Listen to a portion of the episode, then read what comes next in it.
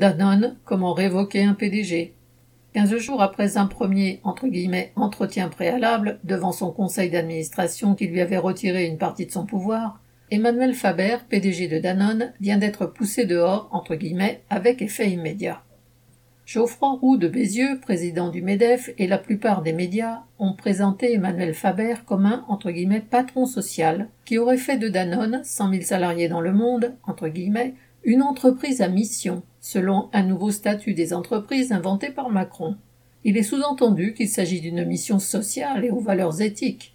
Les travailleurs du groupe, dans les laiteries et autres usines de mise en bouteille de l'eau, dont les salaires sont bloqués et la charge de travail ne cesse d'augmenter, apprécieront. Tout comme les 2000 travailleurs du groupe, dont le poste a été supprimé par Faber.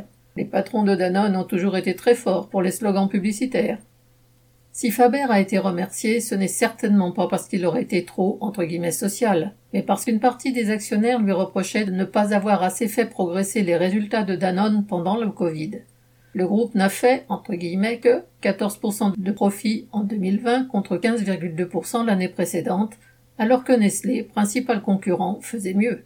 Des actionnaires minoritaires de Danone, regroupés dans plusieurs fonds d'investissement, ont voulu et obtenu la tête du PDG.